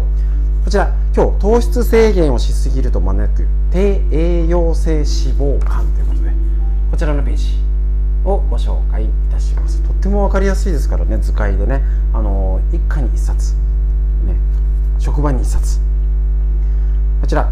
なるべく早く内臓脂肪を落としたい。すぐにでも痩せたいという思いから糖質摂取量を極端に減らす人が今あしたくなりますよね。もうなんか今日から頑張るぞ。半分に減らすみたいなね。米食べないみたいなね。体のことを考えるならそれはやめるべきですと。おっとおっと。糖質を減らすのだから脂肪肝を改造できそうですが逆に低栄養性脂肪肝通称ダイエット脂肪肝になってしまうケースがあります。何をと。糖質は三大栄養素の一つであり体にとってなくてはならないものです。それをほとんど取らないでいると肝臓に蓄積される中性脂肪が極端に不足するようになるってことなんですね。必要なんです。中性脂肪は食事が取れない時であっても活動するためのエネルギーが不足することがないようにエネルギーを蓄えておくという大事な働きをします。このため中性脂肪がなくなることに体が危機感を感じてなるほどね。やばいってなるわけですね。体中の中性脂肪を肝臓に送り込むよう働くっていうことが怖いですね。逆に体はすごい。その結果かえって肝臓に中性脂肪が集中し脂肪肝になってしまうということなんですね。糖質を極端に制限して体重が急速に落ちたとしてもちょっと喜んじゃうじゃないですか。ダイエット脂肪肝になっている可能性があります。1日あたりの糖質摂取量は男性で 250g 女性は 200g は糖質を取るようにしましょう。なるほど。これがね賢い今時のダイエットかもしれません。ダイエットをするのであれば健康的に落とせる体重は1ヶ月で 500g 程度。少ないですね。なんかね23キロ痩せたらすごいってなりますけど要は体の健康的にだと極端に痩せすぎなんです。ここに出てくるかわからないんですけど例えば極端な話だとあの有層腎ってあるんですけど腎臓を包んでるのも脂肪なんですね。極端に激痩せしちゃうと内臓を支える脂肪も減っちゃうから良くないよねってことが起きたりするんですね。だからやっぱり 500g えー？って思うんですけどどうでしょう？12ヶ月1年続けたら6キロ痩せます。そういう痩せ方とか体から変えるストレッチとか歪み取る巡りよくする方が確実に健康的に痩せます。ですね。それを続ける方が多分大変だと思います。だけどこれぐらいだったら無理しない続く方がいいと思います。もちろんしっかり体も動かせば 500g 以上は落ちると思うんですけどたくさん落とすことを目的としないっていうのはこういう知識大事かもしれません。大きく痩せたから大喜びじゃなくてじゃあその次2ヶ月後3ヶ月後もちゃんとしたことを送ってるんでしょうかっていうとあちゃーって方が多いと思いますのでぜひぜひ継続してやるために最低限この知識糖質を減らしすぎないっていうふうに健康的に賢くダイエット。でさらに運動すればしっかり落とせる。いいですね。こちらの知識短期間で急激にダイエットは危ないってことになります。正しく賢くダイエットしましょう。以上になります。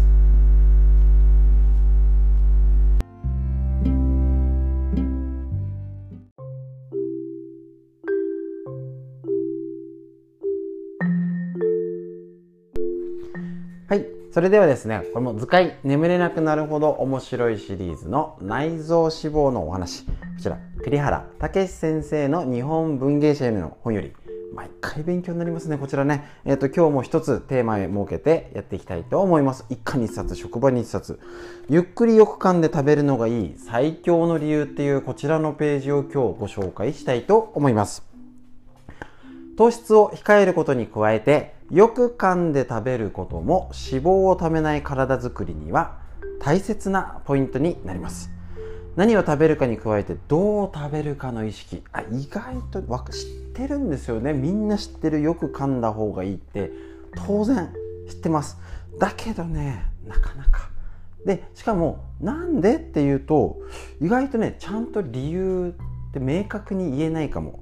明確に言えるってことはちゃんと脳が理解できてることだから落とし込めてるってことなので実践する時にちゃんと効果が出ます。いきましょう。その理由の一つはよく噛んで食べると糖質の吸収を緩やかにできる。よく噛まないで食べれば当然ながら早食いになります。そうすると食べたものの糖質が早急に小腸から吸収されて血糖値がドンと急上昇ですね。インスリンが大量に分泌され脂肪が溜まりやすくなるってことなんですね。もう一つの理由は満腹感が得られる。人間の脳は食事を始めてから約20分後に満腹感を得るようにできてるんですって。へえ20分後らしいです。早食いをすると満腹感を得る前に食べ過ぎてしまう傾向があるってことなんですね。ああだからやっぱゆっくり食べるって大事なんですね。あのバーって20分おひね終わっちゃいますねお昼だとね。近年の研究によりよく噛んで食べると直後のエネルギー消費が高まり痩せやすくなることも分かっています。唾液も多く分泌されるため胃腸の消化吸収がスムーズになるなど体にとっていいことずくめってことなんですね。素晴らしいです。具体的には一口につき30回噛んで食べるよう意識するといいでしょう。また余裕を持って食事をとる習慣づけも大切です。目安は朝食は20分。ランチは25分。夕食は30分。時間に追われて書き込むような食べ方をしていると小食のつもりでも太りやすくなるっていうことなんですね。これねだなね分かっちゃいるけどですからねしっかりこういうことです。こういうことです。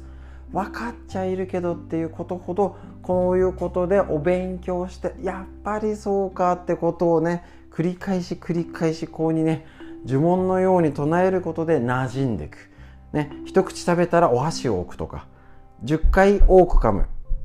多く噛むっていう意識いいかもしれないですね。隙間時間の早食いをしないっていうことで、えっと、糖質の吸収を緩やかにできて消費エネルギーが増加太りにくい。満腹感が得られて胃腸の負担が減るよっていうメリット。デメリットをきっちり分けるってことをこういうお勉強、ね、治療院の方でもいろんな理屈理論とかストレッチまでいろいろ説明してるのはそういうことです。ちゃんとメリットデメリットを理解することでしっかり体が頭が脳が理解すること。なんとなくでできません。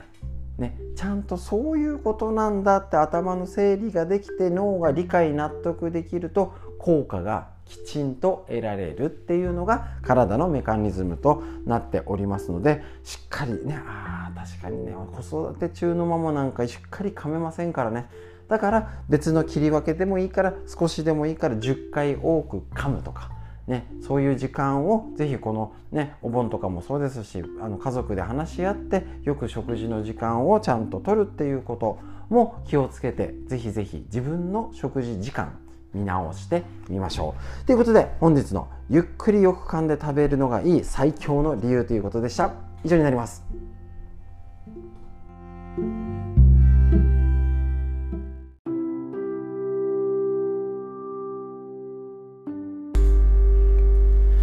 続いてこちら。最高のパフォーマンスを引き出すね、自律神経の整え方。久手健司先生のメディアクロスパブリッシングより、ね、疲れだるさ頭痛首肩こり不眠イライラを解消するための本。で仕事も家事も勉強も頑張れる本、ね、体づくりのための知識一緒に勉強していきましょう。今週も。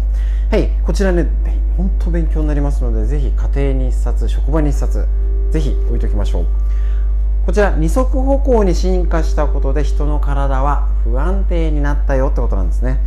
骨格の観点から言うと人間は二足歩行であるために脊椎が歪みやすくより自律神経が乱れやすいと考えられます。二足歩行である人間と四足歩行であるチンパンジーは祖先が同じであるとされています。人間とチンパンジーの骨格を比較すると四足歩行は両手両足を使って4点で体を支えています。これは、えーと、橋が丸くなって強度を保ってるのと同じで安定してます。この丸くなった部分はお腹を丸めることで腰椎を屈曲させて作っています。例えばお相撲さんが四股を踏んで両手をついて八景用意の状態ですね。安定してますと。ところが人間は2つの足で二足歩行全ての体重を支えないといけないなんか急にね進化の歴史の話になってますけどとっても重要なんです。4足歩行に比べるとこの2足歩行になってかなり不安定だよっていうね。えこちらにはねちょっとね絵は載ってるんですけれどもね。はいこちら、えーと、重要なのが土踏まずってことなんです。ほほ自分の足の裏を見てみてください。はいどうぞ今見てみて。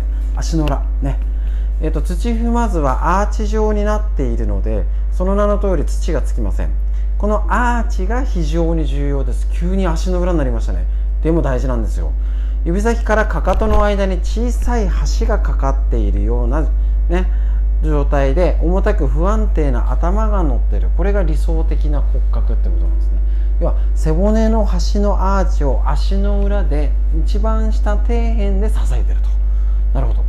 人間は大脳が発達したため頭が重くなり重力の影響をより強く受けることになっている。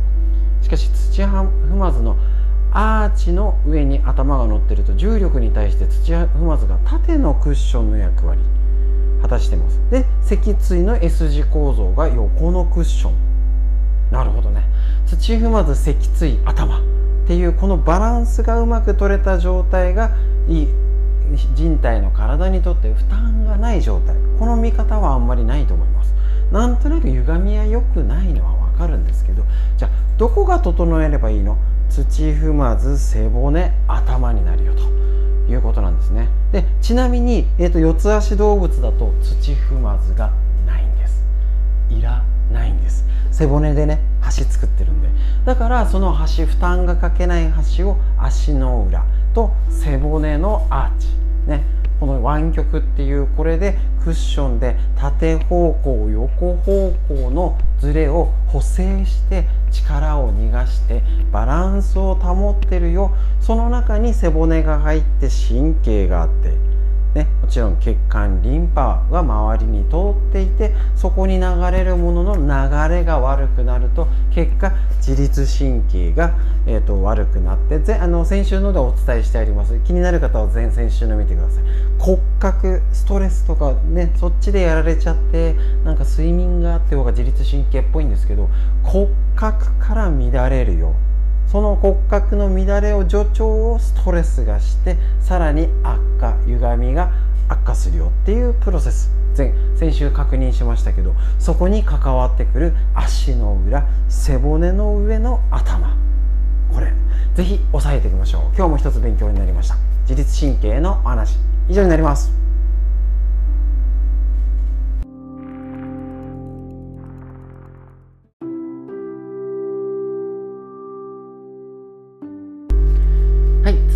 自律神経のお話最高のパフォーマンスを引き出す自律神経の整え方ということでこちら久手健司先生のですねこちらの、えーと、治療あの自律神経の考え方を一つ一つ勉強して本当にね応用できるねかだから教えるストレッチ歪みからやると自律神経整うんだってこともちょっとずつ分かっていくと思いますので前回のね気になる方は前のやつ YouTube で見直してチェックしてみてください。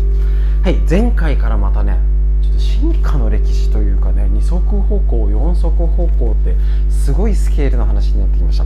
今日も似たような話。人間は両手がねフリーになったこと。で膝腰肩首の痛みの原因っていうのを探っていきましょう。両手がフリーになったことで大脳が飛躍的に進歩して今の生活を確保できる。そうですよね。かなりあの両手ね立って二足歩行で両手を使うとってもね脳の進化関わってきてますよね。それは骨格が安定した状態から不安定な状態になってしまったことでもあります。なるほど。そういう見方もできます。そうである以上骨格を全体で捉え安定させるように考えていく必要があるってことなんです。自律神経が乱れている方には膝腰肩首の痛みを訴えることがとても多いのでそれを例にすると膝が痛い時膝だけを治療しても治りません。本当そう。ね。膝下膝上から股関節そして股関節より上の部分も考えないといけません。こうやって歪みのチェックしてるのもそういうことです、ね、お医者さんでこういう言い方してくれると嬉しいですね。ね、右の膝が痛い方は骨格全体のバランスを見てみると右に傾いていることが多くあります。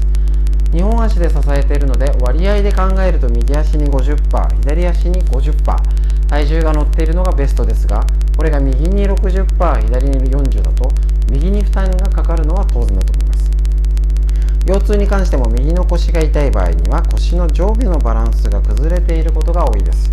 特に骨盤の位置が前後左右ともずれているってことが多いということなんですね。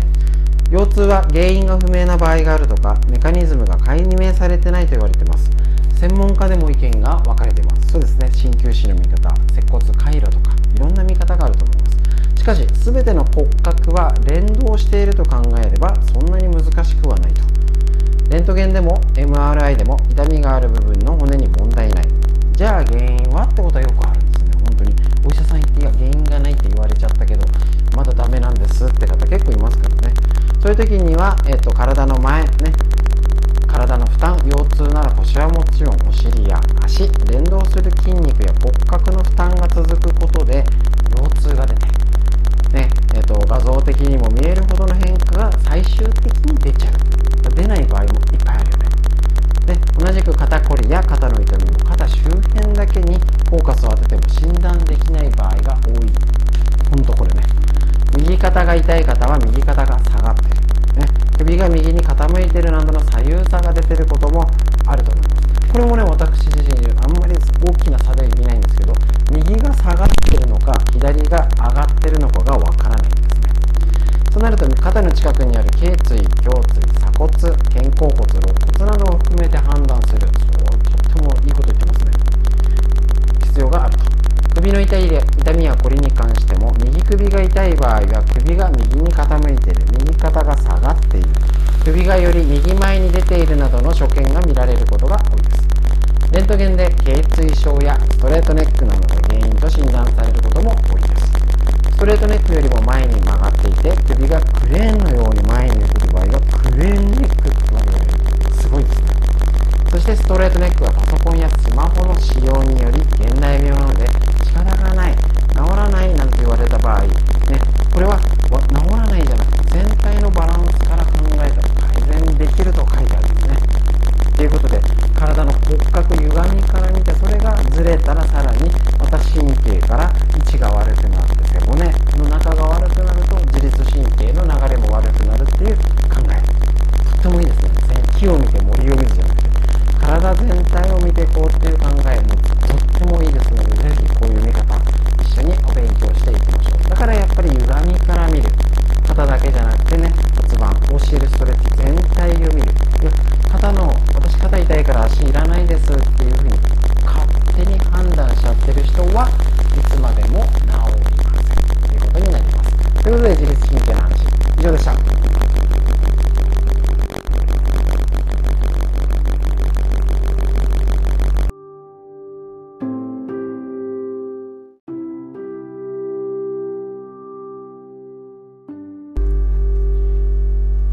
ではこちら次最高のパフォーマンスを引き出す自律神経の整え方ということでいつもシリーズでやっております。久手健司先生のこちらの本で自律神経について一緒にお勉強していきましょう。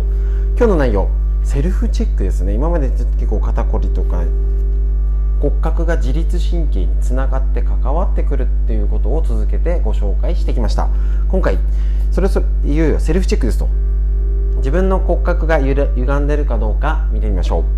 立った状態から縦の軸と横の軸をチェック、ね、まず姿勢を良くしようと思わずいつも通りの姿勢で立ちましょう。ですね。で目をつぶって3回ゆっくりと深呼吸してから力を抜いて立ってみてくださいなんですね。ちょっとね立った姿勢ってチェックしてますかな？かなかね良くないなとは思いつつもどう良くないかが分からずにやってるなんてことがあると思います。全身が映る鏡またはスマホで正面から立ってみてどんな状態になりましょうますでしょうか、ね、こちら、えー、とちょっとチェックしてみてやってみてみますどうぞちょっとね。自分の状態を立ってみて。もう一度言いますね、えーと、こちら。全身が映る鏡でスマホを撮ってみていつも通りの姿勢をたして目をつぶって深呼吸してからパシャリと。撮ってみてください。で正しい立ち方やりましたか？ね、一時停止してやってみてください。これがちょっと軸とかで紹介されてます。こんな感じ。縦軸と横の軸って見方。これを確認してみましょう。はい。縦の軸とは、えっと、正面から見ると眉間顎鎖骨の間の中間点。ね。へそ膝の間の中間点。かかとの間の中間点。ちらですね。縦軸真ん中を貫く柱のような、ね、縦の柱。これがまっすぐなってるのかもう一度言います。眉間顎鎖骨の間の中間点。ここがまっすぐになってるかな。と横の軸両耳のこの耳の間耳突っ込んでみると分かりやすいですね。耳の軸。ここです。ここのセルフチェックでまず縦の軸と横の軸ずれてないかな。ね。頭が傾いてないか。肩が傾いてないか。骨盤が傾いてないか。ね、膝がちゃんと正面向いているかどうか。左右の足の位置が揃っているか。これ写真撮ってみてどうでしょうか。写真が撮れなくてもあのえっと見見合ってえっとあずれてるかもとか。なんとなくでいいですよ。これの縦の軸と横の軸のラインがずれてないかなっていう見方。なかなか見ないですよね。セルフチェックしないです。ね、この正しい立ち方要は自分が正しいと思っていることと実際にどうかって別です。あの無意識ゾーンとかで呼んだりしてるんですけど自分はそんなはずがないのに、えーと、実は肩が前に出てる。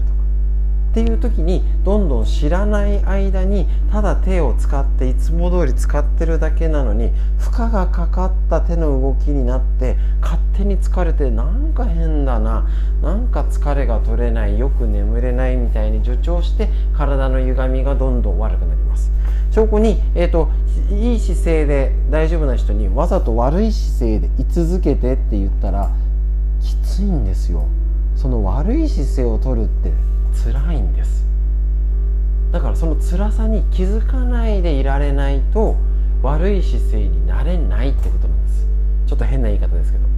ということは気づかないでいることが悪くする条件になるんです。ということはセルフチェックしてしないじゃないですか。普通しないんですけどもね。しないと漏れなく悪くなれます。おめでとうございます。ね、悪くなりたくないもうちょっと良くしたいなんとか修正したい方はこの歪みのチェックねねしてありますけどありますけどね。で教えるストレッチも必ず歪みのチェックをしてます。これをすることで現在地がわかるからしっかり目的地に最短距離でたどり着くよね。でその現在地は必ず自分が思ってるものと違うところにある。この視点になれるか。すごいポイントになると思います。自分の現在地を多分取り違えてます。だから今やってることが聞かない。ある意味こんなにやり方 YouTube でもいろんな直し方直す道具直す場所いくらでもあるのにじゃあ良くなった人が増えた。もうみんな肩こり腰痛もない。大丈夫っていうふうになってない意味がこの本に凝縮されています。自律神経一つまたお勉強になりました。以上になります。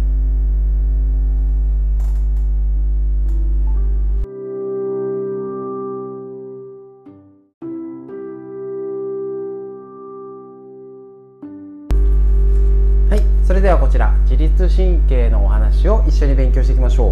こちら最高のパフォーマンスを引き出す。自律神経の整え方久手健司先生のこちらですね。えっ、ー、と日々続けてやっております。いかがでしょうか？疲労だるさ不眠頭痛首肩こり眼性疲労動悸胃痛不快感。いずれも多くの現代人に見られる不調ですが原因は自律神経の乱れにあるかもね。ということで自律神経のねとってもこれね体全体を見る見方だったり自律神経のことが本当に分かりやすく書いております。是非家庭に1冊職場に1冊いいですね。今、えーと、こちらね歪みのチェックをしています。昨日は縦の軸横の軸のラインを確認しました。今日またですね、えーと、立ち方3つのパターンいい状態と悪い状態2つ。こちらのセルフチェックってことでこちらご紹介していきたいと思います。はい、ちょっとこれセルフチェックになるので詳しくはぜひこちらの本ね中身ちゃんと確認してみてください。はい。壁を使って立ち方をチェックしましょうってことなんですね。なので壁を使ってはい、えーと、とやってみましょう。かかとをつけてお尻肩甲骨の3つの点壁につけてかかとをつけてお尻つけてね。肩甲骨の3点3つつけてみてこの壁に沿って立ってみましょう。この時にいいですか？かかとつけてお尻つけて肩甲骨の3つをつくように寄りかかってみてください。はいそこでチェックです。いきますよ。壁に頭がつきますか？これ1つ目です。どういうこと？えっ、ー、と壁に頭がつかないっていうといわゆる猫背肩がねカーブが少なくて前にこうに行っちゃってる状態だからこれ猫背の状態だよ。ですね。そうすると体の状態ねこれがねえっ、と前が首が前に出てしまってるので重力は真下にかかってるため首は頭の重さの負担がかかっちゃうってことなんですね。でえっ、ともうね常に指先でスイカを持ってるような状態みたいなね感じになってるのもあってこの猫背。で骨盤のもちろんこのね傾きもあるからカーブが一つになっちゃうんですね。これ良くない状態。2つ目。はいもう一回壁に立って。はい。かかとお尻肩甲骨3点を壁につけてみたら次壁と腰の間が隙間ができるかどうか。ほうほう。これねまあよくあるチェックではあるんですけどこれ何が分かるの？反り腰です。反り腰は骨盤が前に倒れてる状態。前傾しているためその分腰を後ろに沿ってこうですね。こうなってるからこうなっちゃうんですね。前傾してるので反った状態になっちゃいますのでこれがずっとは良くないんですね。骨盤が前に倒れてるため腰を後ろに反らしてバランスを保そうとしている状態です。すると胸椎が後ろにカーブしてしまうのでね、その分首も前のカーブをなだらかにしてバランスを取ろうとします。これが行き過ぎるとストレートネックっていう状態なんですね。3つあるはずの脊椎のカーブ。が2つになってしまうので体にかかる負担が増えた状態。反り腰は高いヒールを履いている女性により起こりやすいんですけど高いヒールを履くと骨盤前傾しても反り腰にならないとあの高いヒールはキープできません、ね、だから通常理想な状態は頭もついて腰ここね。えっと反り腰の状態。腰のこの腰のチェックがしっかりここ腰壁と腰の間に指1本分の隙間があるか、ね、の状態をちゃんとチェックしましょう。でこれ細かくチェックなかなかしないですよね。壁に沿ってねどこまで当たるこの2点を見るだけでもこの3つ出てきます。猫背はちなみにカーブが1つ。理想は3つなんです。首背中腰。で反り腰だとカーブが2つになっちゃうよっていう状態。ですね。そうするとこの状態が背骨がいい状態になって自律神経中に通ってる神経だったり血液リンパがうまく流れたら脳がしっかり働いて疲れるけど復活できる。ね。あ頑張んなきゃ。だけどよし頑張るぞっていう頑張らなきゃいけない時に緊張しっかり気合が入ってはあ休もう今日休みだっていう時に休める体づくりができる。そのためにはこの姿勢しかも背骨のカーブをチェックする、ね、立ち方の3つのパターン。これを知っていきましょう。そこれが知ると対処ができます。で教えるストレッチ。これを整えるやつやってみましょう。以上になります。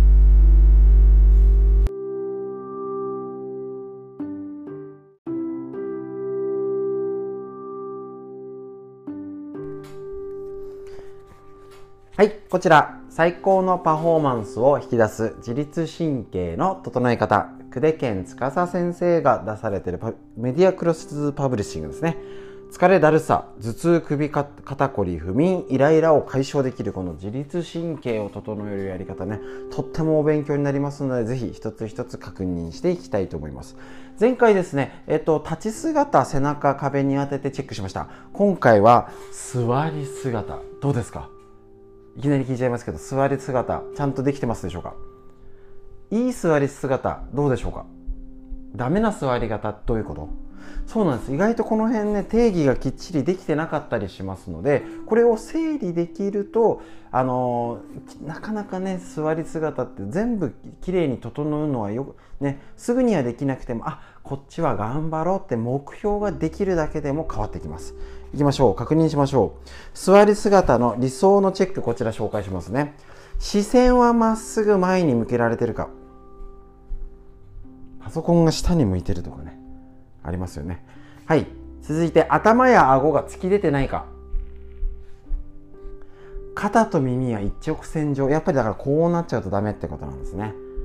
ね意識意識しないとです。顎を引くって状態。耳とね骨盤やが前や後ろに倒れて猫背や反り腰になってないかこうなっちゃったり。反りすぎちゃったり。浅浅すぎちゃったり。女性で多いですね。スカート履いてたりすると。浅浅くなってこうにするとどうしても反り腰になっちゃう。ですね。あの足の関節膝の関節が地面に90度に近い形かいわゆる膝をこうにしっかり曲げて足も90度ここも90度しっかりなってなってるか結構ねなんか足も広げちゃったり組んじゃったりしちゃいますよね。つま先が外を向いたり内側を向いてたりしてないか、ね、これちょっと女性にもありがちなんですけどね。細かいことですけどこれをクリアしてると体の負担のない理想の座り方になるということなんですね。だからここ顎顎はちゃんと引けてるかな。ね、例えばこれを職場の人同士で共有して気をつけてとか横から写真撮ってとかってすると逆にねあのあ気をつけたりとか集中力ミスを減らすとかパフォーマンスアップにつながりますからね。職場の人同士でも話すといいですしお家での子供が宿題してる姿見てください。大体こうなってますよね。気をつけましょう。で、えーと悪いパターン。反り腰。これですね。骨盤が前傾して首が前に出てます。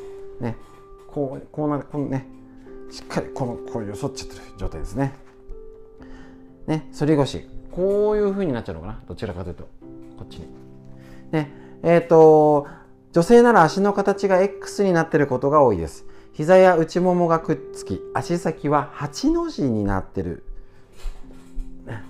こうね、なっちゃうんですね。あの、仕事です、する際にはデスクに手を置いちゃって前のめりになっちゃってる状態が多いのかなと思います。ね。で、で次、猫背。猫背の場合は足が開いてる場合が多くて、膝とか肩こをつけた状態で椅子の真ん中に座ってやると、えっ、ー、と、ね、膝とかかとをくっつけた状態。あ、そういうことか。膝とかかとをくっつけた状態で椅子の真ん中に座ってくださいということですね。はい。で、背もたれに持たれてください。力を抜くと自然と膝が開いてくると思います。そう、そうですね。くっつけてから背中持たれたら足開いた方が楽ですよねそれが構造上そうなりますでさらに猫背の場合も2つに分かれて背中が丸まっているのが重心が骨盤にある場合で次に背もたれに重心がかかっている場合背の高い男性やデスクやパソコンの高さに合わせようとして起きるということですねはいこちら、えっと、反り腰の場合すいませんもう一度言うと手首を置いてね置いる状態と肘全体を置く場合っていうのがあるそうですとこの5つのパターンに分かれるよっていうことなんですね。まあ大体反り腰かね今みたいなねあの猫背のパターンかっていうことにあります。これはね姿勢の悪化による骨盤の歪みは時間をかけて少しずつ起こるので結果自律神経に重大なことが起きます。仕事中のことであれば1日8時間ほどそれ以上の方が週に5回40時間もそういう体勢をとってるんですね。1日8時間も週40時間筋トレしてたらどうなるでしょうか？ムキムキになりますよね。それだけ悪いことの積み重ねもしてるとどんどん体が疲れやすい。このやるよね。だるさ疲れやすい頭痛肩こり不眠イライラ心身ともに疲れちゃう状態が出来上がっちゃいますのでぜひぜひ姿勢良くしていきましょう。で、良くするポイントは、今の自分どうかながポイントです。せっかくならこの休みの時、家族で見たり、お子さんの姿勢も見てあげてください。以上になります。